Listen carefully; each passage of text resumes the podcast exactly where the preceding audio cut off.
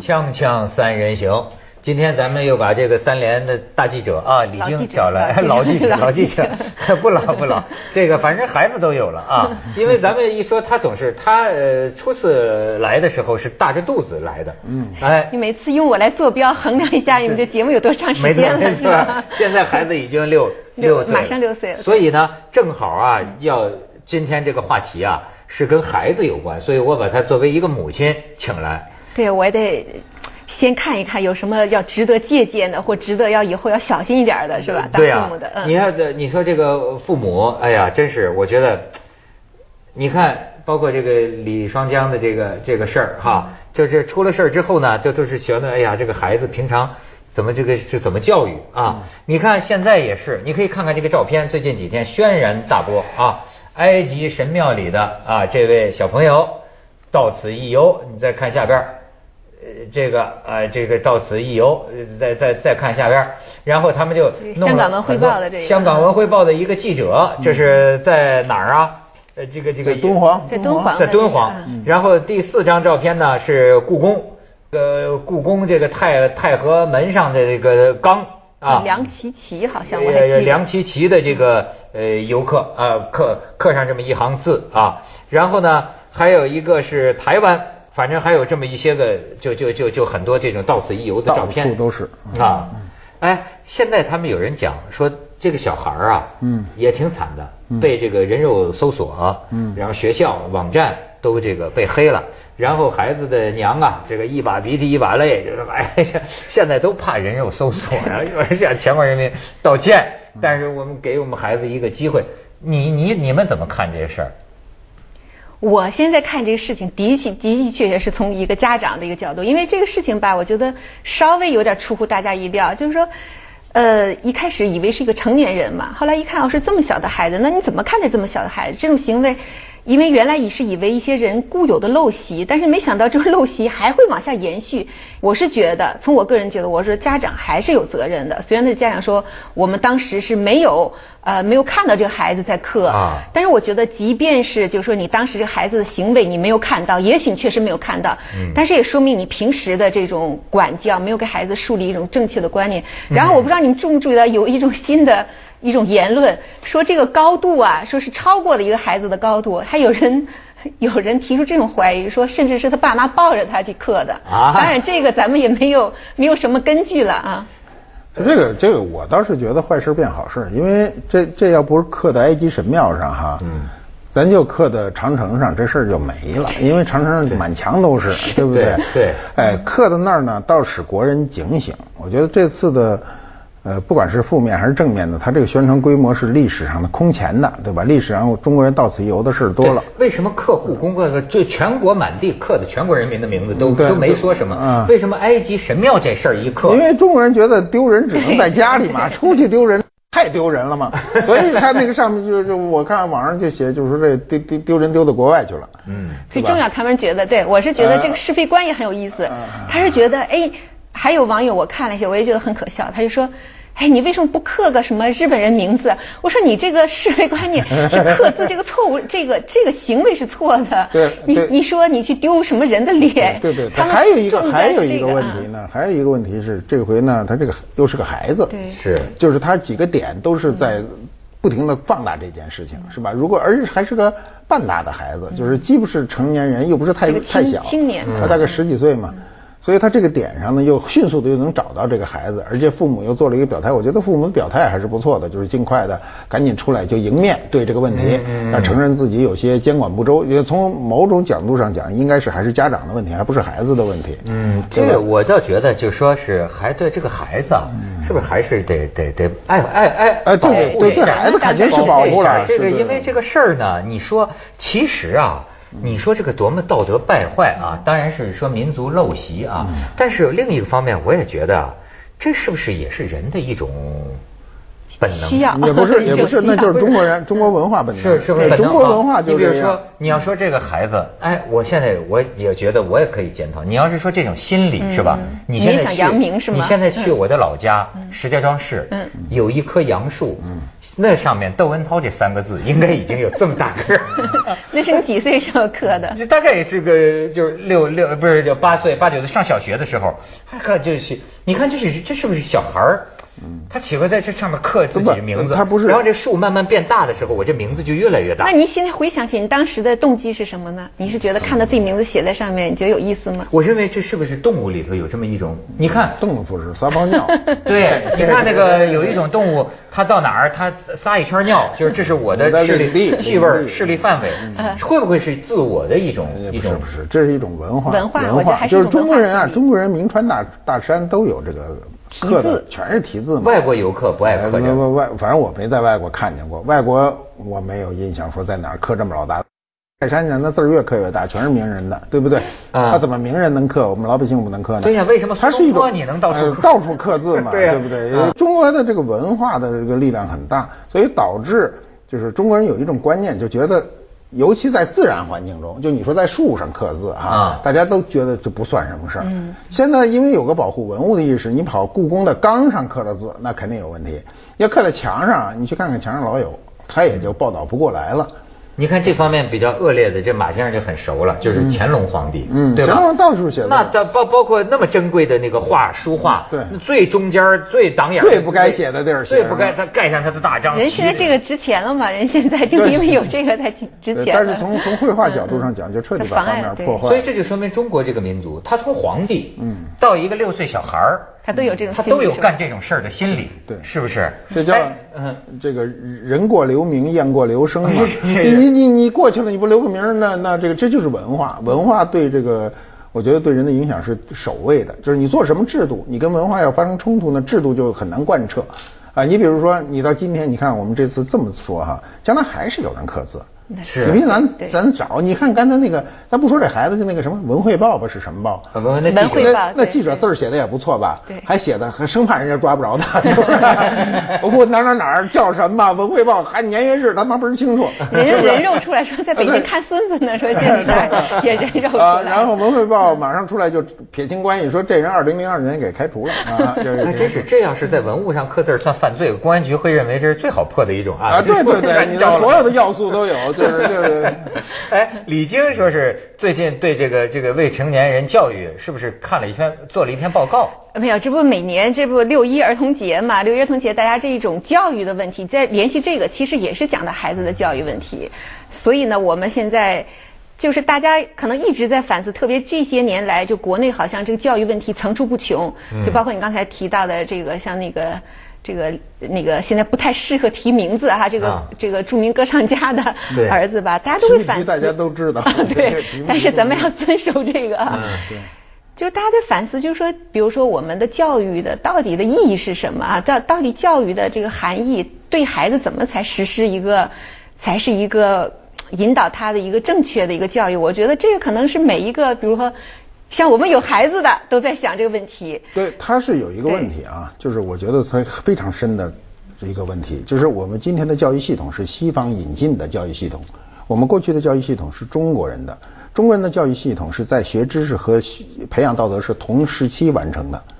中国人的这个过去读书啊，过去人读书的头十年根本不讲你可以懂，不需要懂，你只要背就行。死记硬背。哎，你背下来就过关。那么你背下来的时候，这里就有道德的因素全在里头，人之初性本善，是嗯吧？等等等等，呃，就是你知道的这所有的国学的这个启蒙读物，全部都是把道德加在里面。就是他从小接受的就是道德对和知识对双重的这个第二第二个阶段呢，是这个所谓的讲贯，就是学贯中心，讲贯贯通，让你慢慢开始明白。这时候呢，你的人格开始逐渐的形成，你对你早年的所有的记下来的东西都开始起作用。就只要你记下来了，它一定起作用。那我们今天的这个教育系统呢，是把道德这一课是单独的提剥离出来出的来，剥离出来的，这就有问题。嗯所以我老说文化和这个这个这个这个制度啊，学习是一种制度，如果冲突，那你肯定是文化是强大的，制度一定是衰败的。所以我们今天我觉得对孩子的教育问题就是这个问题，这个问题我都做过试验，很难成功。 锵锵三人行，广告之后见。你看，啊我还你说这教育啊，我就觉得，你说咱们跟这个孩子哈，呃，现在不是就是六六一嘛？六一之前我看到一个新闻说呀、还有俩礼拜六一节就到了，是吧？这是孩子们快乐轻松的节日。不过有孩子说过儿童节就像闯难关，太烦太累，这节最好以后就别过了。为什么呢？因为呢，这个这个这个这个小朋友啊，全在排练节目，搞这个文艺汇演，搞得这个小朋友啊，非常的这个呃烦躁。所以你说，我有时候觉得，就是说，咱们给孩子教育的啊嗯是一种什么教育啊？一种演员的教育，对吧？你说没教育吧？嗯就是表演表演的教育，社会上表演呃，表演这个这个上台该怎么说话？呃，这个这个老师来了就该怎么这个这个呃他他欢迎会他会自我调整一套系统，就是孩子们他会啊，你看我这个。呃，比如我去一个小学专门讲过课，讲完课以后那那学校很有名，那个老师说我们有个小记者班儿，能不能采访您一下？我说，呃那我们为了是吧，孩子教育，我说可以，那我们坐下来采访，然后那个小记者们都是小学生啊，围上来。第一个记者是这样问我说：“哎，请问马马老师，您是怎么走上收藏之路的？” 一下就把我搞一半死了，你知道吗？就是他突然换了一套语言系统，对对他把他自己假设成一个成名的记者，对，他提到了一个无上高的一个问 题。哎，那我说我怎么走上？我就后来我就开玩笑，我说我是用脚走上生长之路的然后这小孩一下就愣了，就是你的这套系统跟他预想对你不回上答的话了对不上了对。台词儿啊，不一对，样对不上了。对对那么这么小的孩子，怎么能够训练成这个样子？我觉得就是我们教育的失败。你想，我我觉得印象大家印象最深的就是那年连战。嗯呃对到啊西安的时候，我觉得我坐在那个电视机前，我鸡皮疙瘩就呃一层一层的，都觉是得吧那我我们不不是那知个道学校老师，但是我那个脸都觉得都我自己都觉得脸红的不那得怎么了回事。我不知道太煽情哎笑话了起，来那太煽情了。连爷爷，你回来就了，是你终于回来你了嗯一。听就知道，连战一进校门，他不是组织欢迎嘛？嗯连爷爷，您回来你回您回来了，您终于回来了对，我跟你说，那半个月台湾的电视没别的事儿，全是 我连坐战在电视机前都觉得脸特别红，都觉得很囧很囧。我想，难道老师不知道这个对不知道什么会是是这种假效对对效果吗对？就这种效果，我们都会觉得，可是这这太明显，难道他们不知道吗？可这是种吗可是我告诉你，这就是开始了，就是他呀，首先知道在某个场合上。你看，应该有一个为什什么么的我们 pose 今天吧嗯说出一个说人话的主持人都很不容易？其实一点儿都不能怪他，因为我们生活在这个环境，就习惯了，一上台马上就变一套对马上就系统说话。你再看，那前几天有人跟我说啊，好像是你说的，不是？我我我也是体会。你有没有跟当官儿的吃过饭？嗯，我知道您的你意知道思，嗯，一个一个官儿，你跟这些一些官员这一桌儿，嗯中间坐着那个是个大官儿，然后你听周围是他比他低的那个下属，嗯你就听他们说的这个场面话，能把你听吐了，嗯他们都不恶心。对其实我就觉得都这么大岁数，他就跟说连爷爷那哎我是一路问题的是话，一路子，难道他不知道吗？哎我他觉得场面话是可以说吐，但是我们还说学不会那个场面话，让你说你还不会说，你会说那种场面话吗？我是觉得说那不也会是一个本领。对就他们又可以很熟练的说，然后说了又不会自己很囧，我觉得这也是一个本领。哎，就夸这个书记的时候，我的天哪， 你你就觉得这是哎，所以你说这是孩子的教育，说到底是成年人的一套对。，所所以说到这个儿童节吧，我这个体会也比较深，也说是个切自己切身的体会。好在就是我们这个所在幼儿园还不错吧，因为它本身是一个教育系统的一个幼儿园，所以他们提个口号就是“我的节日我做主”，说不主张演节目。所以我刚开始还挺也有点矛盾啊。你说做家长总是希望看自己孩子在上面，好像哎呀是众人瞩目，但是后来一想，就是说孩子的节日，它本身就应该是反过来，大人应该去取悦他们，我们应该大人去表演给孩子看。今天是我孩子的节日，应该你们大人装扮成我们孩子那样，你让你来逗我们笑，你要想着哎应该是这样这倒的，挺有是吧创意啊？那为什么我们要去？呃，我们孩子要辛辛苦苦去排练，我们站一上午，我们要去取悦你们大人，这不反了吗？你想想，哎是不是这么个道理啊？是是是所以我一他想，我就取悦你释然了。嗯他真的是取悦你也没也没有问题，问题是他自个儿觉得这事儿还特假，对他从内心知道是假，嗯他必须要这用这通假的系统来跟这个社会接轨。但是你看啊，就是一方面呢，你教会他这些假的场面上的这个话，呃，好像他就变成这么一种很虚伪的人。嗯。但是另一方面呢，他在这个能在埃及神庙上刻字儿，嗯就作为一个人啊，很基本的你要有的，反而没人告诉他。对这个孩子他不知道。所以有的时候呢，我是觉得，你看你到底是家庭教育的缺失，还是公共教育缺失？我有时候经常，比如我开车，前面大公共突然就从那个窗户上哗哈哈往下扔酸奶壳什么嗯壳，哎我就想，你说这是父母没教育好他，还是社会没教育好他？社会社会是在社，我觉得教育系统中啊，这个三大系统：家庭系统、学校系统和社会系统。社会系统的力量是最大的，其次是学校，再其次才是家。家是最弱小的，所以家长无论怎么做，我觉得都是收效微乎其微。你比如孩子最简单，那你孩子一上小学回来，一定第一句话就说我们老师说什么什么，他从来不会跟老师说我爸是我爸怎么说，我妈怎么说，他不会这么说。那就证明这套系统，他迅速的判断出来，学校这套系统强。于家庭这套系统。但是无论他学校怎么是个优秀生，学了小学、中学、大学，一毕业，他到社会上俩月他就知道价值在哪儿。他把他学校所学的所有的价值观可以丢得一干二净，适应学这个社会的这个这个丑恶 嘴脸。这这是今天最可怕的，不是嗯。所以作为家长都痛苦不堪不用毕业啊，在学校就跟校长开房去 了，